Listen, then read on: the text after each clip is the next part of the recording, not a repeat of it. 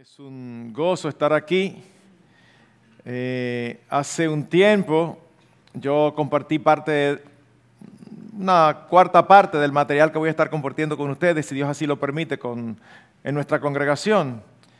Y yo cuando me paré tuve que decir, eh, de acuerdo con lo que estaba diciendo Félix, cuánto me alegro de haber quedado mal, porque yo decía, se hace una actividad de mujeres y se llena. Se hace una actividad de hombres y viene quizá un 25% de la cantidad de mujeres. Y eso dice mucho del problema que existe hoy. No debemos de tomarlo sencillamente como, bueno, eso es así. No, no, eso es, eh, eh, eso es una manifestación de la problemática que tenemos.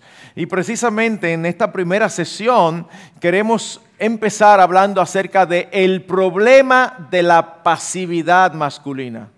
El problema de la pasividad masculina. Un pastor muy conocido tiene un podcast donde contesta preguntas y eh, peticiones que le hacen las personas. En una ocasión, en el año 2020, una mujer le envió estas palabras. Oh, cuánto anhelo ser liderada por mi marido de la manera en que lo describes. Había escuchado a John Piper hablando de masculinidad. Y dice, pero no es así en mi caso. He esperado y orado por esto y se lo he pedido a mi esposo por muchos años. Quiero que oremos juntos con regularidad, tener citas de esposo y esposa, metas espirituales y muchas otras cosas importantes que involucra administrar una familia. Sin embargo, siento como si estuviera tirando de un barco cuesta arriba por una montaña. Él quiere tener una vida fácil y disfrutar de la televisión y los deportes. Yo anhelo cosas más profundas. Me doy cuenta de que no es mi trabajo y no tengo el control para cambiarlo. He estado casada por 14 años. 14 años empujando a su esposo. ¿Le suena algo familiar? Otro pastor muy conocido escribió un artículo Charles Swindoll en el 2017 y dice, en la casa el esposo dice de una docena de maneras diferentes, estoy cansado, simplemente déjeme tranquilo. Ella le pide algo y él lo ignora. Ella alza la voz, él se retrae más. Ella añade presión y él se sumerge en un silencio hosco. Al final, él se aleja y ella pierde los estribos. No, no, ellos no, ellos no tienen una, una camarita secreta en las casas.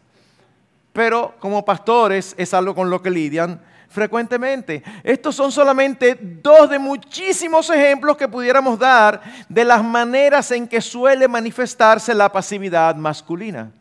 Así que lo primero que quiero hacer es preguntar a qué nos referimos por pasividad. En una definición que encontré dice, una persona pasiva es aquella que no hace las cosas por sí mismas, sino que deja obrar a los demás. La pasividad es una actitud opuesta al compromiso, a la acción constante, a la voluntad de dirigir su propia vida y de involucrarse con todas y cada una de sus etapas. Así que cuando hablamos de pasividad en este contexto, no, mis queridos hermanos, eh, pasividad no es lo opuesto a agresividad. No. Más bien es lo opuesto a actividad, a tomar la iniciativa, a dinamismo. Y esto no ocurre solamente entre los creyentes, es un mal de nuestra sociedad.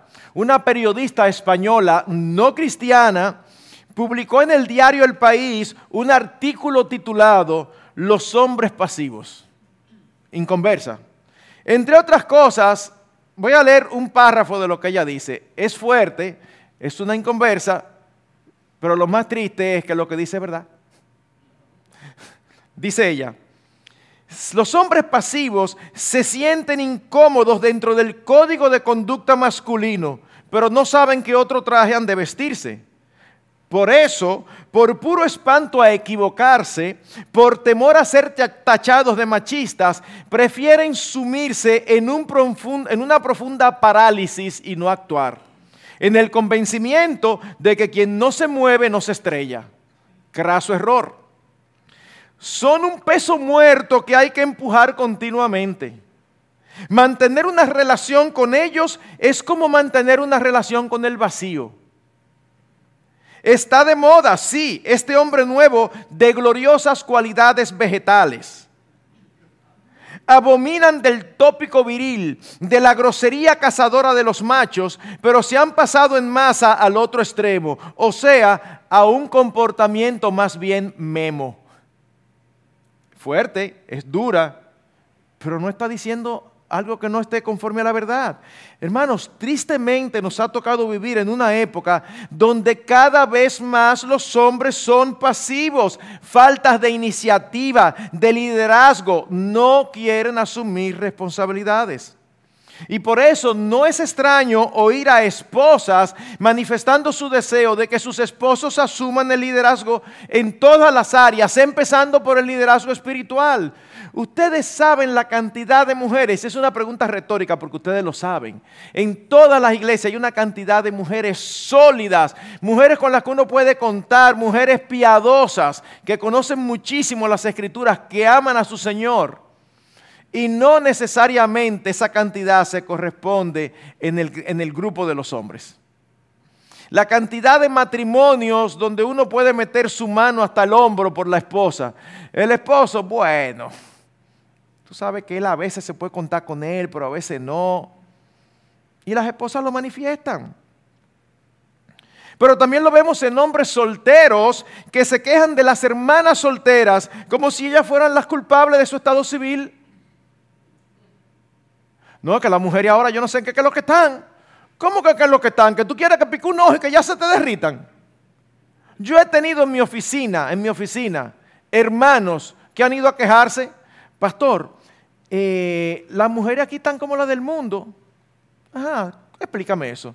Oh, sí, si uno no tiene carro y, eh, carro y casa, ni caso le hacen.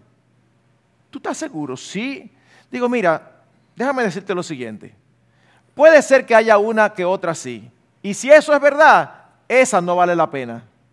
Pero tú sabes lo que pasa, ¿qué es lo que yo he visto? Oh, que ustedes desde que consiguen un trabajito, dejan la universidad, dejan la escuela, y entonces tienen un trabajito, son bachilleres de casualidad. Y entonces se fijan en una hermana joven, soltera, que ya tiene una licenciatura, una maestría y está haciendo un doctorado. Entonces ustedes le marchan a ella y ella dice, ¿qué es lo que yo voy a hablar con este hombre? Que es lo que bachiller. Ah, que nos mire. No, tú tienes algo que ofrecerle. Y ella tiene un trabajo sólido y tú tienes un trabajo, como decimos nosotros, informal. Entonces, no, el problema no está en ellas. El problema está en que cada mujer necesita un hombre conforme a su altura. Y no estoy hablando evidentemente del, del, aspecto económico solamente, del aspecto de preparación, del aspecto espiritual. Cuando estaba criando, a veces oía a madres de varones que se acercaban y me decían, ay, a mí me encantaría que, chiquitos los niños, a mí me encantaría, quizás jóvenes, 13 años, 14, a mí me encantaría que mi hijo eh, eh, se fijara en tu hija. Y yo decía por fuera, ah, bueno, el Señor es que sabe, y por dentro decía, el Señor te reprenda. ¿Por qué? Porque el muchacho ni cristiano era y ella quería que, No, pero espérate. Y nosotros en nuestras iglesias, y supongo que ustedes en las, suyas, tenemos una cantidad de buenas hermanas que valen la pena, de todos los tamaños, colores, eh, dimensiones, diseños. Y están esperando que aparezca un nombre que ame a Dios por encima de todas las cosas como ella. Y, y es escaso, las tenemos colgadas del alma porque están en otra cosa. Entonces, mis hermanos, de verdad, eh, es una epidemia fuera que ha tocado la iglesia. En estos días leí un artículo. Muchos hombres, escrito por un inconverso también, en la BBC. Muchos hombres se sienten dislocados y desorientados y tiene que ver con que han perdido su rol tradicional y no han encontrado uno nuevo. Es que no hay que buscar uno nuevo, hay que buscar el rol establecido por Dios, punto. No hay que estar inventando el helado en palito o la rueda, no. Ahora la pregunta es, ¿y cómo fue que nosotros llegamos aquí? ¿Cómo fue que llegamos aquí? Siendo arropados, influenciados por la cosmovisión reinante. Una cosmovisión que ha surgido en parte por una distorsión de la verdadera masculinidad como lo es el machismo. El feminismo es tan pecaminoso como el machismo, pero fue una respuesta incorrecta al machismo, al yo mismo soy, al abuso de autoridad, el abuso de poder Ahora, cuando nosotros leemos autores que sustentan la corriente actual de igualdad de género, vemos cómo ellos mezclan frecuentemente conceptos verdaderos con conceptos falsos. Y tristemente, la iglesia muchas veces no tiene el discernimiento para decir esto es verdad y esto es mentira, sino que o compra el paquete completo o lo rechaza completamente. Permítame darle un ejemplo un consultor costarricense escribiendo un documento titulado Pautas para facilitadores de talleres de masculinidad en América Central, dice lo siguiente. Fíjense cómo se mezclan conceptos veraces y conceptos falsos. Dice, se nos ha dicho que el hombre debe ser fuerte, frío, valiente, agresivo y que debe tener el poder y el control en todos los ámbitos de la vida. Lo repito, que el hombre debe ser fuerte. ¿Cierto o falso? ¿Cierto? ¿Cierto? Que el hombre debe ser frío. ¿Falso? Que el hombre debe ser valiente. ¿Ciertísimo? Que debe ser agresivo. ¿Falso? Y que debe tener el poder y el control en todos los ámbitos de la vida. ¿Falso? ¿Falso? Cuando tú dices una mentira total, es mucho más fácil uno rechazarla.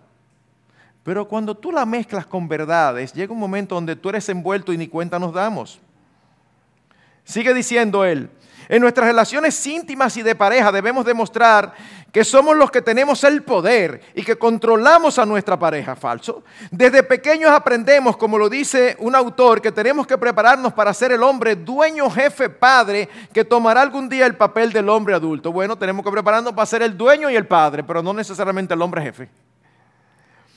Como niños no se nos da alternativa y cuando llegamos a relacionarnos con otras personas, especialmente del otro género, lo hacemos desde esta posición. Oigan lo que él dice. El machismo maneja los siguientes estereotipos de género. Los hombres son más fuertes que las mujeres. Ese es un estereotipo. ¿Eso es un estereotipo? Ustedes no han oído ahora con esta locura de permitir a los transexuales practicar deportes femeninos un boxeador se pasó a mujer lesionando a las boxeadoras. Pero claro, es que esto no, admite el, más mínimo análisis. Todo lo que tiene que ver con fuerza, levantamiento de pesas, busca cuáles son los récords masculinos y los récords femeninos. Pero que eso no tiene que ver con que uno sea mejor o peor, eso simplemente tiene que ver con el diseño de Dios. Dios nos dio un cuerpo físico diferente al de la mujer, que no es ni mejor ni peor, sino diferente, más adecuado para el cumplimiento de nuestras responsabilidades, que incluye protegerlas a ellas. Así que claro, eso no es un estereotipo, eso es una realidad. Sigue diciendo, los hombres deben dominar a la mujer. Incorrecto. Aunque la escritura dice claramente que la esposa debe someterse al esposo, en ningún lugar vemos que el esposo debe someterla. Así que es totalmente incorrecto. Lo masculino es más importante que lo femenino. Incorrecto. Ese no es el patrón bíblico. Oigan este. Las mujeres deben ser protegidas por los hombres. Claro, claro. ¿Se están dando cuenta cómo, cómo junto verdades y mentiras. Sigue diciendo, un hombre debe tener varias mujeres porque está más interesado en el sexo que las mujeres, ya que el hombre es polígamo por naturaleza. Todo lo que ha declarado ahí es mentira. Es falso, todo, todo, todo. un hombre no debe tolerar la infidelidad de la mujer. Bueno, no es agradable, pero puede perdonarla igual que una mujer puede perdonar la infidelidad masculina. Otra, otra, otra declaración. La mujer es más tierna, suave y afectiva que el hombre. Claro que sí. Dios la hizo así. Los trabajos que hacen los hombres son más importantes y más valorados que los trabajos que hacen las mujeres. No, negativo. Negativo. En estos días me encantó la respuesta de alguien que no es creyente. Tenis eh, profesional. ¿Por qué los hombres ganan más que las mujeres en tenis profesional? Eh, la meta es igualarlos. Eso es un negocio. La única pregunta que hay que hacerse es, ¿qué produce más? Y entonces, usted sabe que si usted dice algo contrario, inmediatamente es un intolerante y se gana el rechazo de todo el mundo. ¿Ok? Le preguntaron a uno de los mejores tenistas, no de ahora, sino de la historia, que qué creía acerca de eso. Y él dice, bueno, yo no sé, pero yo tampoco la verdad sé por qué es que a las mujeres le pagan más en modelaje que a los hombres.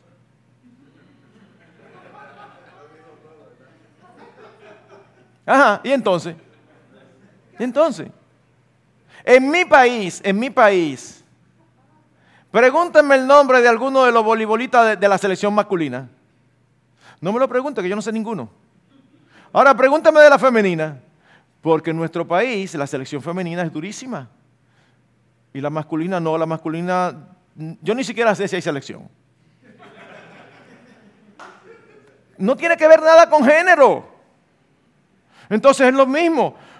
Final femenina de un Master 1000. Una asistencia quizá mm, por mitad. Final masculina de la misma, del mismo torneo. Llena que no cabe una sola silla. Entonces, ¿cómo tú puedes creer, por, sencillamente por género, que se pague igual? No tiene que ver con eso.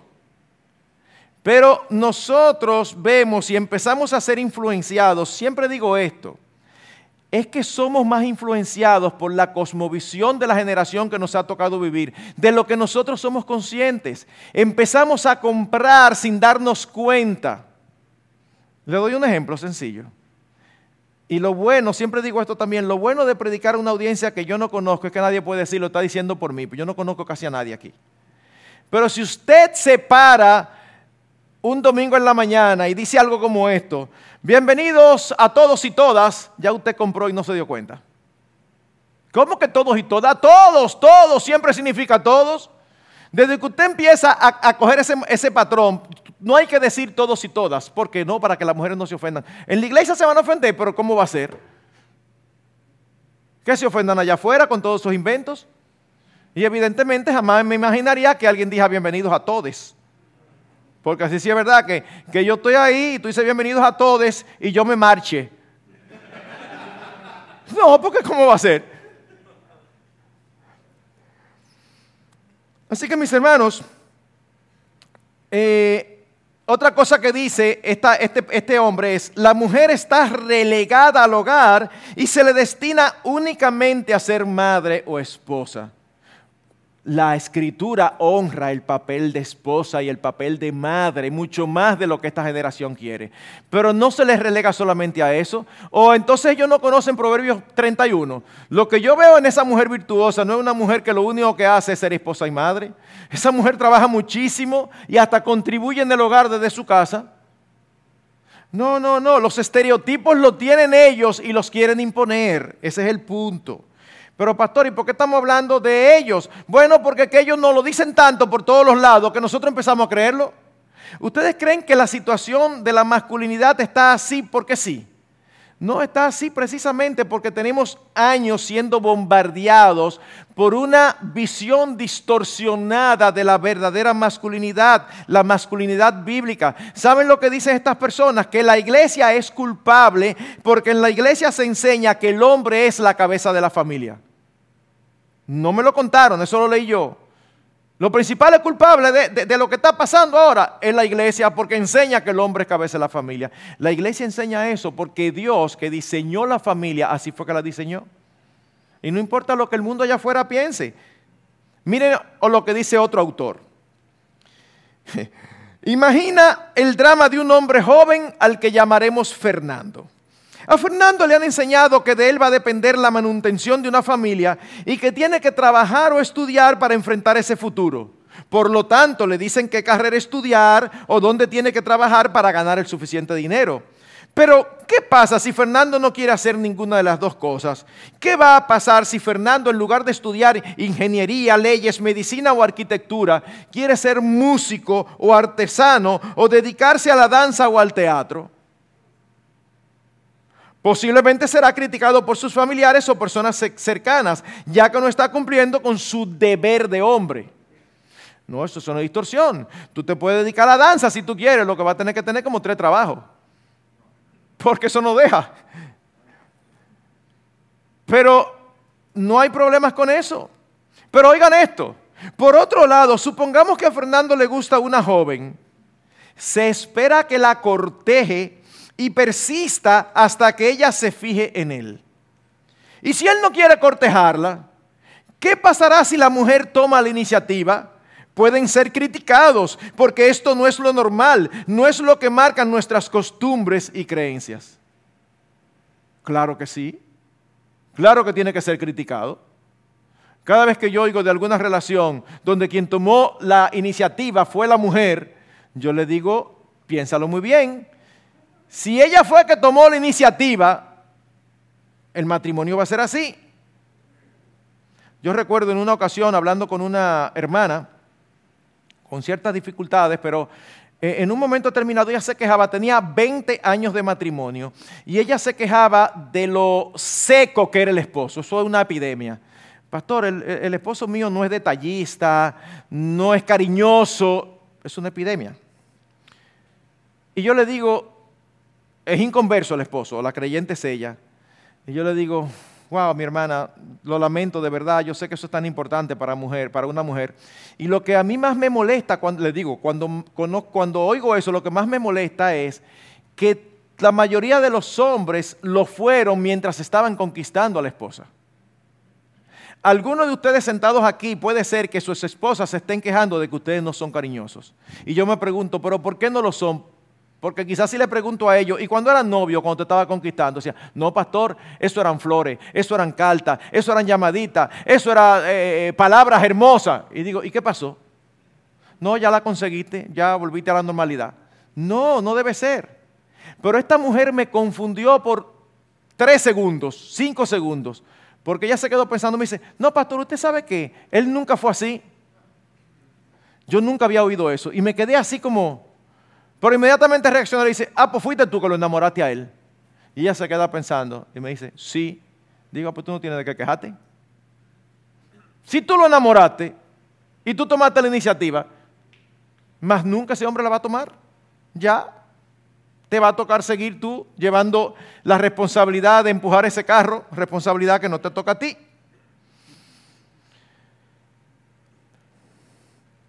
Hermanos, oiga lo que dice las eh, barrabasadas, ¿verdad? Dice, la, la caballerosidad socialmente aceptada e incluso anhelada por muchas mujeres, o sea que reconoce que las mujeres anhelan tener un caballero al lado.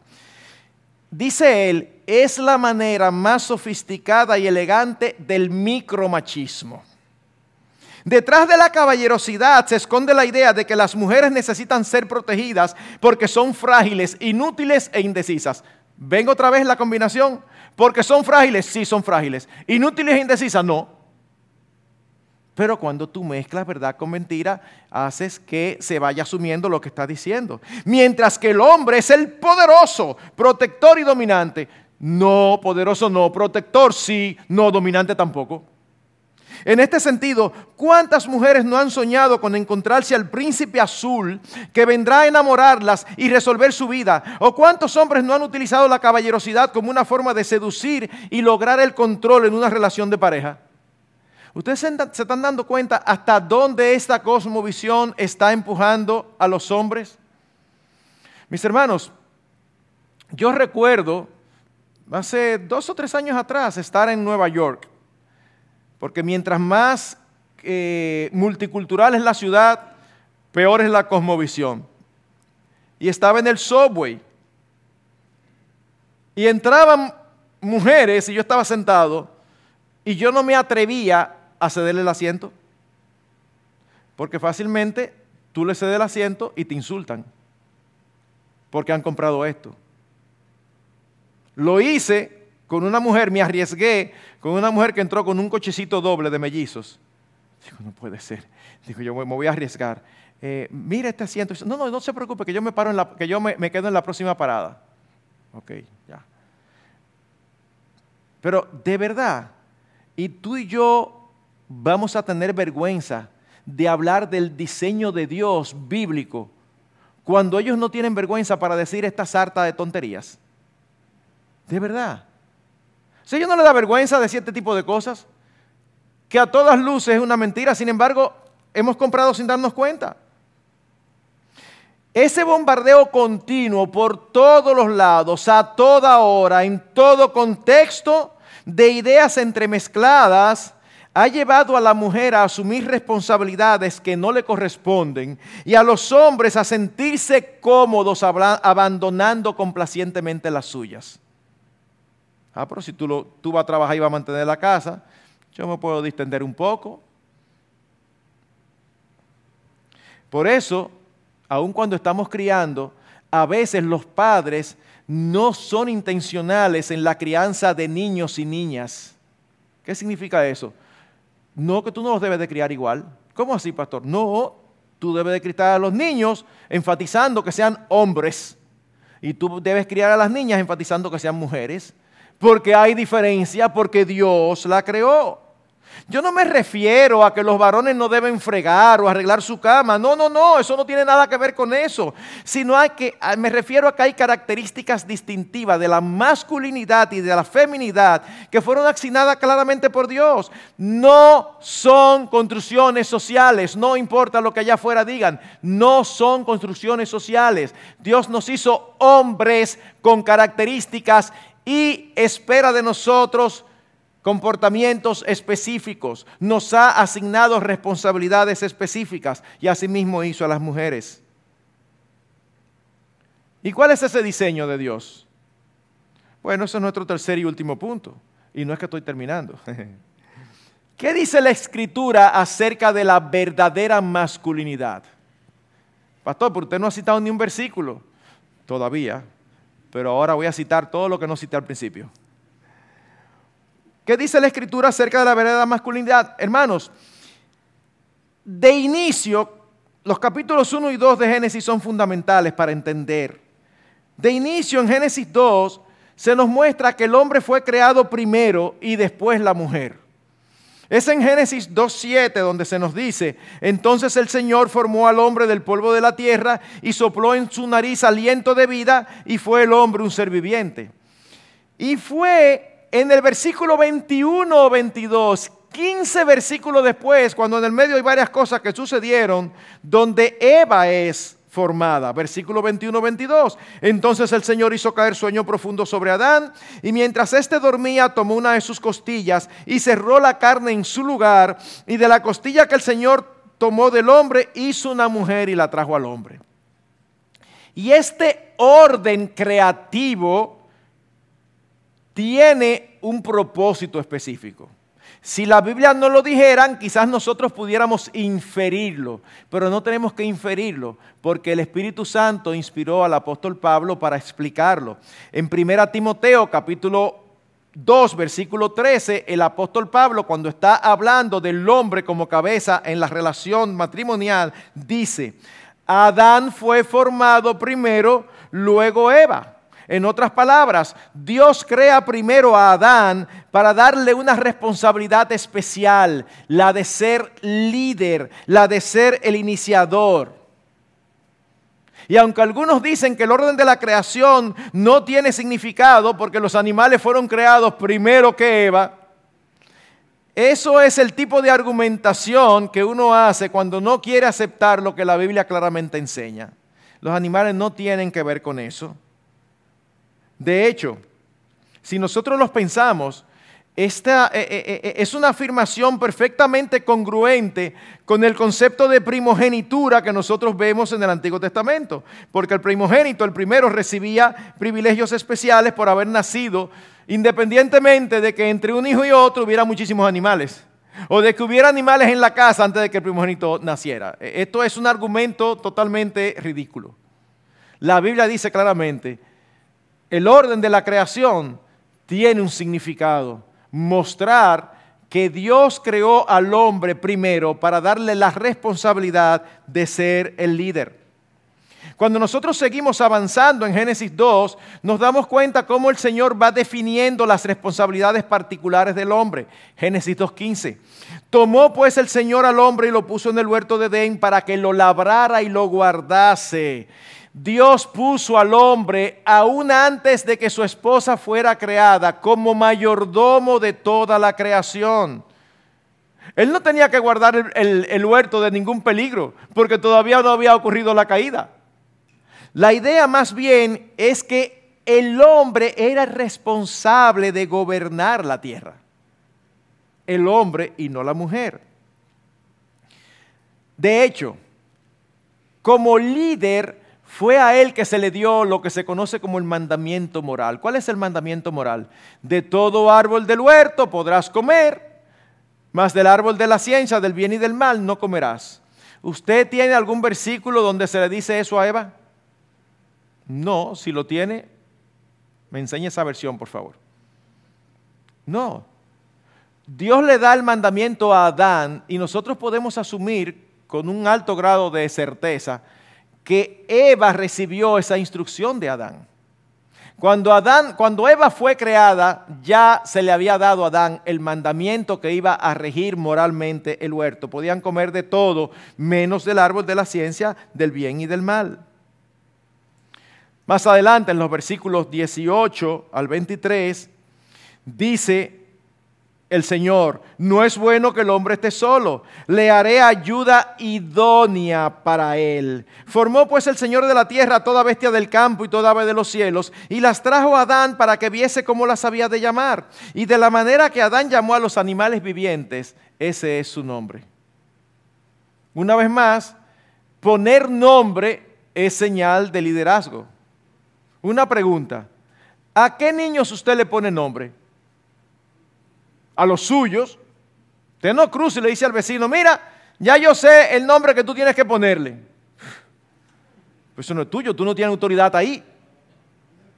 O sea, poner nombre es señal de autoridad. Y lo vemos más adelante. ¿Qué es lo primero que hace Adán cuando despierta y ve a Eva? Aparte de decir, aunque la Biblia no lo dice así, pero la escena no fue, no fue, ah, mira qué bien, fue como, wow, Señor, ahora sí. Porque él acababa de poner nombre a los animales. El perro, la perra, el gato, la gata, el caballo, la yegua. Y al final es como que es muy obvio que aquí hay lo que falta. Porque ninguno de ellos me complementa a mí. Y ellos están de dos en dos, yo estoy solo. El Señor provocó esa necesidad y luego entonces le proveyó a su compañera de su misma naturaleza. Y después de haberla visto, wow, Señor, muy bien, gracias. ¿Qué es lo primero que hace? Y llamó su nombre varona, porque del varón fue tomado. ¿Qué fue lo primero que hizo? Ponerle nombre a Eva, señal de autoridad. Pero nosotros una vez más compramos sin darnos cuenta. En una ocasión, escuchando un programa de radio, a alguien hablando del texto de Efesios 5, 22, donde empieza diciendo, someteos en el temor de Dios unos a otros, y entonces luego habla de cómo la esposa debe someterse al esposo y cómo el esposo debe amarla a ella. La persona que es una persona que conoce el griego, conocer el griego no te impide comprar las mentiras. Así que él empieza a decir que no es solamente la esposa que se somete al esposo, sino que también el esposo debe someterse a la esposa. Por eso dice el versículo, someteos en el temor de Dios unos a otros. Suena más o menos como lógico, ¿verdad? Pero no lo es. Pero no lo es. ¿Por qué? En primer lugar, la Biblia no se escribió con capítulos y versículos. En segundo lugar, eso es una sección que sigue, no se detiene ahí. Vamos a seguir esa lógica. Sigamos a, a Efesios 6, 1 al 4. ¿Deben someterse los hijos a los padres? Claro que sí. Entonces, como dice al inicio de la sección, que se sometan unos a otros, entonces los padres también deben someterse a los hijos, ¿cierto? Una locura. Y más adelante sigue hablando acerca de esclavos y amos, que en este caso nuestro serían los jefes y los subalternos. ¿Qué dice? Los subalternos debemos someternos a nuestro jefe por causa del Señor. Pero como dice someter unos a otros, ¿deben también someterse los jefes a los subalternos? Claro que no, claro que no. Y entonces, ¿por qué? Pastor, entonces explíqueme, ¿por qué dice ahí eso? Oh, porque cada uno de nosotros se desenvuelve en diversas áreas y tú tienes que someterte en todas las áreas. Debemos someternos unos a otros dependiendo de la responsabilidad que incluya nuestra posición. Déjame darte un ejemplo sencillo. Suponte, es un caso extraño, pero puede suceder. Suponte que tú y tu esposa trabajan en la misma compañía, una multinacional, y tu esposa raramente, lo digo irónicamente, está más preparada. Así que ella es jefa tuya. Y entonces te da una orden en la compañía que a ti no te gusta. Y tú le dices calladito, mira, acuérdate que yo soy tu esposo. Bueno, mira, tú eres su esposo, allá en la casa, aquí tú eres su subalterno. Entonces, ¿el esposo tiene que someterse? No, el esposo no tiene que someterse, tiene que someterse el empleado, que es su esposo. Que es su esposo. Pero él no se está sometiendo porque es su esposo, él se está sometiendo porque es su empleado. Entonces, es esa área someteos unos a otros. Depende de las áreas en que nosotros nos desenvolvemos. Ahora, mis hermanos, quizás eh, eh, el escenario donde más al principio de todo esto se nota a Adán como líder es cuando ocurre la caída. Es impresionante lo que allí pasa. Cuando nosotros vamos a Génesis 3, y no lo voy a buscar porque ustedes conocen muchos relatos, pero voy a ir sobre eso. Dice, déjame ir preguntando, ¿quién comió del árbol que se le mandó que no comieran? Ambos. ¿Quién se dio cuenta de que estaba desnudos? Ambos. ¿Quién se escondió? Ambos. ¿Quién hizo hojas de higuera para vestirse? Ambos. ¿Ok? Pero el Señor se paseaba en el huerto. Y cuando el Señor aparece, ¿qué dice? ¿Dónde, estás, ¿Dónde están ustedes? Eso es lo que dice su Biblia. Adán, ¿dónde estás tú? Oh, Pónganse en el lugar de Adán. Y yo siempre me imagino a Adán saliendo detrás de un árbol o detrás de, algo, así como asustado. Y el Señor empieza a hablar con Adán como si ahí no hubiera más nadie. Como los médicos en Estados Unidos, que, usted va a acompañar a su esposa y la esposa es la paciente y es como que usted no está ahí, lo dejan entrar de casualidad. Y usted hace una pregunta y, se la contestan quizá y, y la contestan y siguen mirando a su esposa. Bueno, ahí está Dios hablando con Adán así. Y Eva ahí. ¿Por qué? Porque Él es el responsable. Porque a ti fue que yo te entregué esto. ¿Tú no, tú no eres la cabeza. Sí, pues tú eres el responsable, tú eres el líder. De hecho, la mayor argumentación es esta, es una argumentación teológica. ¿Quién comió primero? Eva. Pregunta, la caída, el concepto teológico de la caída de la raza humana en pecado, ¿ocurrió cuando Eva comió? No, no, no, no, cuando ambos no, ocurrió cuando Adán comió. Pastor, ¿de dónde usted saca eso? Pero, eso es claro. Romanos 5:12. Por tanto, como el pecado entró al mundo por, por, un hombre y por el pecado la muerte, así la muerte pasó a todos los hombres por cuanto todos pecaron. ¿Por quién entró el pecado al mundo? ¿No fue por Eva, fue por Adán? No, pastor, pero eso es ver demasiado. ¿Cómo que ver demasiado? Sigue leyendo el texto. En ese mismo texto, luego, ¿cómo se le llama a Cristo? ¿Saben cómo se le llama a Cristo? El postrer Adán. En otras palabras, el primer Adán pecó y nos metió a todos nosotros en este lío. Y el segundo Adán vino a restaurar todas las cosas. ¿Y a quién metió? A todos los que están en Cristo. Todos nosotros estábamos en Adán, pero no todos estamos en Cristo, porque se está en Cristo a través de la fe. A través de la regeneración, a través del nuevo nacimiento. Todo esto, ¿qué es lo que indica? Que la cabeza federal de la raza humana no era Eva, sino Adán. ¿Por qué? Porque era el líder y porque era el responsable. De hecho, ¿en qué consistió su pecado? O en que comió del fruto. Eso es lo que dice el Señor en Génesis 3:17. Oigan lo que dice el Señor por cuanto obedeciste a la voz de tu mujer. Pastor, de todo lo que usted ha dicho, eso es lo que más a mí me ha gustado. Ya yo entendí que yo no le debo hacer caso a mi esposa. Pues tú entendiste mal, porque yo no he dicho eso, ni la Biblia dice eso tampoco. No es que no le hagas caso a tu esposa. Una cosa es hacer caso y otra cosa es obedecer. Un esposo sabio siempre escucha la voz de su esposa, porque ellas normalmente ven muchísimo más que nosotros. Si uno tiene vista 20-20, yo no sé qué tendrán ella, 40-40, pero a veces ven donde no hay. Pero ven, un esposo sabio hace caso a su esposa, pero al final él es el responsable porque él es el líder y él debe tomar la decisión. Así que, ¿qué he querido decir con este recorrido por Génesis? Mis hermanos, que la característica principal, fundamental, esencial de la masculinidad es el liderazgo. Esto es lo que hemos querido decir. La característica fundamental es el liderazgo. Dios designa a los esposos como la cabeza del matrimonio. Y lo mismo ocurre en la iglesia. Dios espera que los hombres sean los que asuman el liderazgo en, la iglesia. Ahora, ¿cuál es el problema? Parte del problema, mis hermanos, es que cuando hablamos de liderazgo, inmediatamente el concepto que nos viene es el concepto del mundo, es el concepto secular, de un jefe que da órdenes por doquier y que usa su autoridad para sus propios intereses y propósitos. Pero hermanos, el concepto bíblico de liderazgo es totalmente diferente. En Mateo capítulo 20, versículo 25 al 28, van caminando y los discípulos están ahí repartiéndose los puestos. Para el Señor llegó a librarlo de la esclavitud de los romanos y establecer su reino. Y ellos están discutiendo para ponerlo, ¿verdad? Figuradamente al día de hoy. A mí me gustaría la Secretaría de Finanzas. No, no, yo prefiero la Secretaría de Deporte, que ahí se coge menos lucha. Y el Señor le dice, ¿qué es lo que ustedes venían discutiendo en el camino? Y luego le dice, ¿ustedes ven que los gobernantes de las naciones se enseñorean de ellas? Claro, y en esa época más. En una monarquía, el gobernante tiene muchísimo más poder que en una democracia.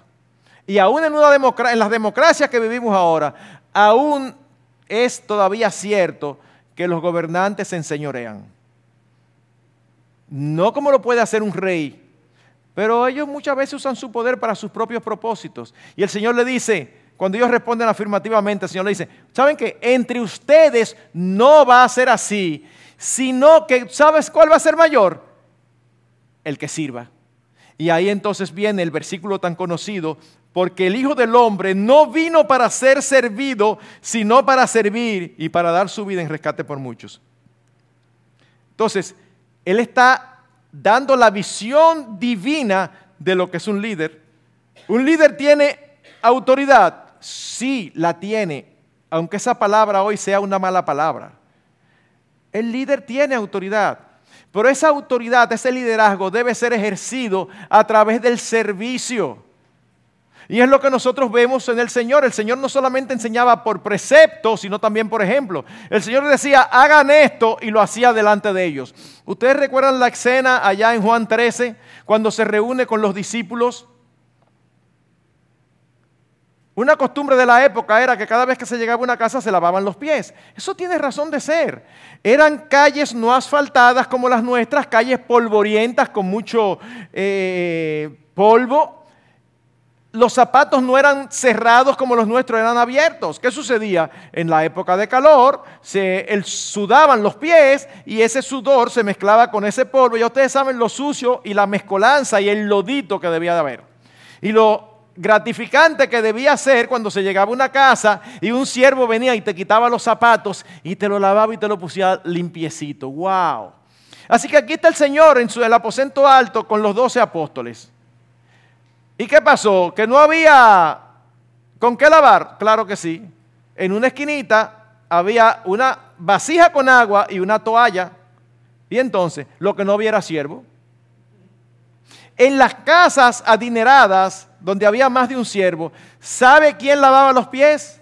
El siervo de menor rango. Pero a nadie se le ocurre. Así que el Señor en un momento se para y se dirige hacia la esquina. Y ustedes saben quién sale, ¿verdad? Pedro, como siempre. Señor, ¿qué tú vas a hacer? Oh, Pedro, a lavarte los pies. No, Señor, tú a mí no me vas a lavar los pies. Pedro, si no te lavo los pies, no vas a tener parte conmigo. Ah, no, pues bañame entero, Señor. Ningún entero, los pies solamente. El que está limpio no necesita ser limpiado, los pies. Ahora, me encanta lo que el Señor dice después. El Señor no dice, tranquilo, aquí somos todos iguales. No, eso no es lo que Él dice. Él dice, ustedes dicen que yo soy maestro y Señor y decís bien porque lo soy. O sea, yo te lavo los pies y después te digo, tú estás claro en que el Señor soy yo, ¿verdad? Sí. Ah, pues eh, es así, yo soy el Señor. Para entonces decirle, y si yo el Señor te he lavado los pies, ¿no se lo pueden lavar ustedes entre sí? En otras palabras, no es como algunas iglesias hoy dicen que eso es una institución y lo hacen cuando ya no tiene razón de ser. El principio detrás es el principio de Gálatas, servíos por amor los unos a los otros. ¿Cuál es una de las principales responsabilidades del líder? Servir a todos los que están bajo su cuidado. Así que mi querido hermano, si tú cada vez que oyes que tú eres la cabeza del hogar, el pechito se te abre y te pone como, ja, eh, tú no estás entendiendo es que esa autoridad que ciertamente tú tienes es principal y mayormente para el beneficio de tu esposo y de tus hijos. Y tú debes de ejercer ese liderazgo para servirles a ellos mediante el servicio. Pero, por eso es que dice en el Salmo 100, versículo 2, servid a Jehová con alegría. No es ahora servir con una cara, oye eso, ahora yo, yo, fui cansado haciendo el esfuerzo para ir a esa conferencia de masculinidad y ahora, ahora llegué más cansado nada más pensando en todo lo que yo tengo que hacer. Porque yo por lo menos ni sabía que era yo que tenía que servirte a ti, no tú a mí. Entonces ahora me ponen esa carga. Bueno, no te la ponemos nosotros, la escritura la tiene. Es parte de ser cabeza de hogar, es parte de ser líder. Parte del problema con el que lidiamos es que a veces las mismas madres son más machistas que los hombres. Y entonces le enseñan a sus varones que fregar o arreglar la cama son tareas del hogar que solamente hacen las niñas. Eso es terrible. No, no, no, aquí hay eh, eh, dos hembras y un varón. Y ahí, el, varón no te preocupes, que eso, tus hermanas están para eso. No, una rotación, te le toca un día a tu hermana, otra a tu hermana y otro día te toca a ti fregar. ¿Por qué? Porque eso es un, eh, ¿Quién dijo que eso es masculino o femenino? Sencillamente es una labor que hay que hacer y hay que ayudar en la casa. Pero el liderazgo no solamente se ejerce a través del servicio, sino también que se ejerce a través del ejemplo. Primera de Pedro, capítulo 5, versículo 2 a 3. Apacentad la grey de Dios que está entre vosotros, cuidando de ella, no por fuerza, no como teniendo señorío sobre los que están a vuestro cuidado, sino siendo ejemplos de la grey. Es a los pastores que le está escribiendo, no a los esposos. Pero una vez más le está diciendo, ejerce tu pastorado, no como teniendo señorío, sino siendo ejemplo. Pregunta, ¿tienen los pastores autoridad sobre la grey? Sí, en un contexto muy específico, en los asuntos eclesiásticos. Eso es importante, porque yo estoy cansado de ver pastores que se meten en cosas que no tienen que meterse, o que quieren ejercer autoridad en asuntos que no deben de ejercer autoridad. Por ejemplo, hay iglesias donde los jóvenes no pueden establecer relaciones de noviazgo si el pastor no da el permiso. ¿Y desde cuándo eso es una prerrogativa del pastor? Es una prerrogativa de los padres. Ah, entonces el pastor ve que lo van a hacer mal y se queda callado. No hemos dicho eso. Pero la responsabilidad del pastor es aconsejar. Claro que si tú ves un noviazgo que se va a establecer y tú tienes razones para pensar que no es sabio, habla con los padres. Hablaste con los padres, esa es su responsabilidad, esa no es la tuya. Tenemos autoridad en el área eclesiástica, pero la tenemos. Y aún así, el, Espíritu Santo a través de Pedro dice, pastorea la grey de Dios, no te enseñoré de ello, no, no, no, no ese tipo de pastor que anda todo el tiempo poniendo regla y ley y todo. No, no, sé ejemplo.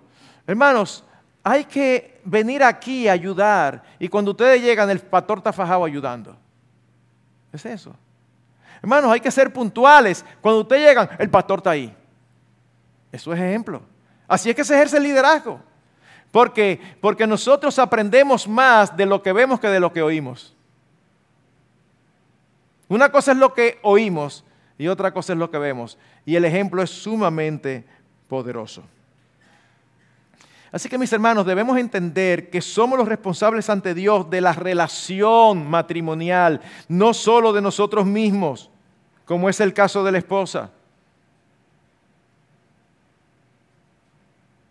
Entonces Eva no tuvo culpa. Claro que sí. Y por eso se le dijo, con dolor darás a luz. Pero ¿de qué fue culpable Eva? De su accionar.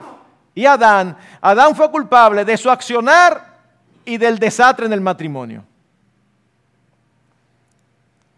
Por eso, cuando recibo en mi oficina un matrimonio, todavía no, me ha abierto la primera palabra y ya, yo, asumo que una responsabilidad grande la tiene el esposo.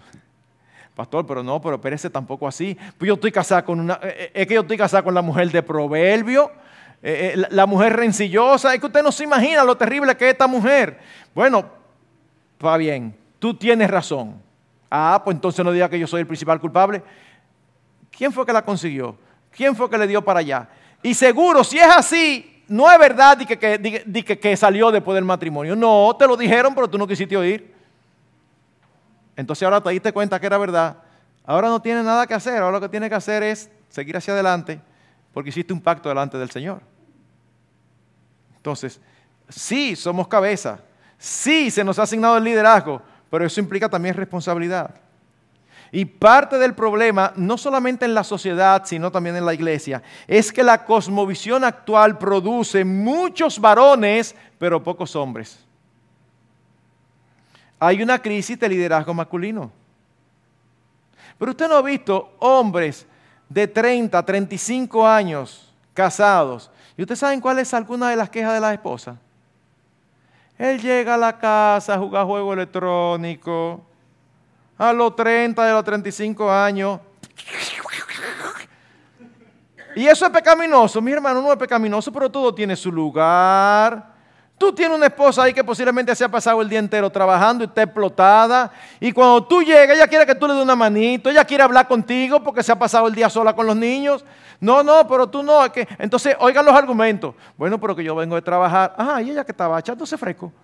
Ella estaba faja trabajando. En estos días, delante de mí, alguien dijo, le preguntaron a una hermana, ¿y, tú trabajas? Y ella dijo, no, yo no trabajo. Y le dije, escúchame, perdón, usted sí trabaja, usted trabaja y mucho en su casa. ¿Cómo que tú no trabajas? Yo no trabajo fuera en un empleo. Pastor, por eso es más fácil. ¿Tú estás seguro? Cambia un día. Cambia un día, quédate tú y deja que se vaya ella. Que a las 3 de la tarde ya tú vas a estar loco porque ella llega a atender sus asuntos. No, mis hermanos, ellas también necesitan de nosotros, de nuestra presencia. Una mujer escribe lo siguiente, una mujer, esto de la vida real. Creo que el mayor clamor entre mujeres cristianas hoy en día es la renuencia, la resistencia de los hombres a ser líderes. Y ella dice, esta fue mi mayor lucha como joven esposa. Quería que mi esposo me guiara, pero él estaba contento con dejarme tomar la iniciativa. Hermanos, no estamos de acuerdo, ni Dios tampoco está de acuerdo con un liderazgo dominante y abusivo. No, nunca jamás, eso es pecaminoso. Pero tampoco podemos eliminar la realidad de que el liderazgo implica autoridad. Y a veces, huyendo del autoritarismo, hemos llegado al otro extremo. Autoridad y autoritarismo son cosas diferentes. El autoritarismo es el abuso de la autoridad. Se nos ha dado autoridad y es para que la usemos en nuestro hogar, con nuestros hijos y aún en la relación con nuestra esposa tomando determinaciones. Aunque la sumisión de los hijos y de la esposa son diferentes. Si los hijos no se someten, nosotros somos responsables de someterlos. Si las esposas no se someten, entonces nosotros somos responsables de orar mucho. Porque en ningún lugar se nos dice que las sometamos. Esa es su responsabilidad delante del Señor. Un autor dijo lo siguiente, oigan esto, los esposos pasivos pueden ser los hombres más reflexivos del mundo, pero, perdón, pero eventualmente volverán locas a sus esposas porque no lideran. Y esta falta de liderazgo se produce en todos los ámbitos, finanzas, vidas espirituales, niños, romance, todo. Un esposo pasivo puede destruir cualquier sensación de seguridad en su hogar junto con el respeto que su esposa alguna vez le tuvo. Eso es un cuadro tristemente muy común. ¿Qué debemos entonces hacer? ¿Qué debemos hacer? Romanos 12.2. No os conforméis a este siglo, sino transformaos por medio de la renovación de vuestro entendimiento para que comprobéis cuál es la voluntad de Dios, buena, agradable y perfecta. ¿Qué tenemos que hacer tú y yo? Ir a la ley, al testimonio, ir a las escrituras y empezar a pensar conforme a la escritura renovar nuestro entendimiento. Debemos ser intencionales en seguir el ejemplo de masculinidad de nuestro Señor Jesucristo. Debemos ser portavoces de las verdades reveladas en la palabra de Dios. No importa qué tan opuestas sean a las de la generación que nos ha tocado vivir. Dios nos creó a su imagen con la misma dignidad, pero diferentes. Varón y hembra nos creó. Y Él espera que como hombres adoptemos las características de una verdadera masculinidad bíblica. Hermanos, en lo personal, cada uno de nosotros debe ser consciente de la responsabilidad que Dios ha puesto sobre nosotros. No es suficiente con que seamos varones. ¿eh? Debemos procurar ser hombres de verdad, como dice Proverbios. Masculinos, líderes que sirven, ¿Pueden hacer nuestras esposas algo al respecto? Claro que sí. Recordar y practicar primera de Pedro 3.1.2, donde dice asimismo, vosotras mujeres está sujeta a vuestros maridos, de modo que si alguno de ellos son desobedientes a la palabra, puedan ser ganados sin palabra alguna por la conducta de sus mujeres al observar vuestra conducta casta y respetuosa. Nuestras esposas no están aquí, pero una de las peores cosas que ellas pueden hacer es tratar de asumir el papel del Espíritu Santo. Y eso ocurre con mucha frecuencia. Ningún ser humano puede cambiar al otro. Pero tú y yo somos responsables de hacer los cambios que tengamos que hacer por amor al Señor. Para comportarnos como verdaderos hombres. Así que permítame concluir, porque el tiempo se me ha ido. Recuerdo haber leído un artículo titulado, esto está genial, escúchenlo, Oigan el título de este artículo. Haz que los hombres vuelvan a ser masculinos. Está escrito por una mujer. Y esta autora dice que mucha de la violencia, asesinatos y guerras tienen que ver con los hombres. Y que la solución que el mundo da hoy es lograr que los hombres sean menos masculinos. ¿Usted ha visto eh, algunas fotos que salen a veces? En estos días, en estos días digo hace unos meses atrás, salió un meme donde decía el modelo masculino de antes y aparecía alguien guerrero o alguien eh, eh, fuerte. El modelo de ahora, en estos días eh, salió, creo que era un coreano, como el hombre más admirado como hombre. Y usted lo ve, lo ve, y era una delicadeza que tenía ese hombre. Una delicadeza ahí, como tú dices, ¿pero qué es esto? Es el modelo masculino que quieren implantar hoy. Y vuelvo y digo, y nosotros compramos sin darnos cuenta. Es el modelo de masculinidad. Miren lo que dice esta mujer, oigan, porque fue, es brillante. Dice, la respuesta a la masculinidad tóxica no es menos masculinidad, es mejor masculinidad. Y dice, el problema creciente en la sociedad actual no es que los hombres sean demasiado masculinos, es que no son lo suficientemente masculinos. Cuando los hombres abrazan su masculinidad de una manera saludable y productiva, son líderes, guerreros y héroes. Cuando niegan su masculinidad, huyen de las responsabilidades, dejando destrucción y desesperación a su paso. Y concluye diciendo lo siguiente, la devaluación de la masculinidad no terminará bien porque los hombres femeninos y pasivos no detienen el mal. Los hombres pasivos no defienden, no protegen ni proveen. Los hombres pasivos no lideran. Los hombres pasivos no hacen las cosas que siempre hemos necesitado que los hombres hagan para, que, la sociedad prospere. Y oigan con qué declaración termina. No es la masculinidad lo que es tóxico, es la falta de ella. Wow. Pastor, pero yo creo que yo no tengo problema con eso. ¿Tú crees? No, no, pastor, yo estoy seguro. Tranquilo.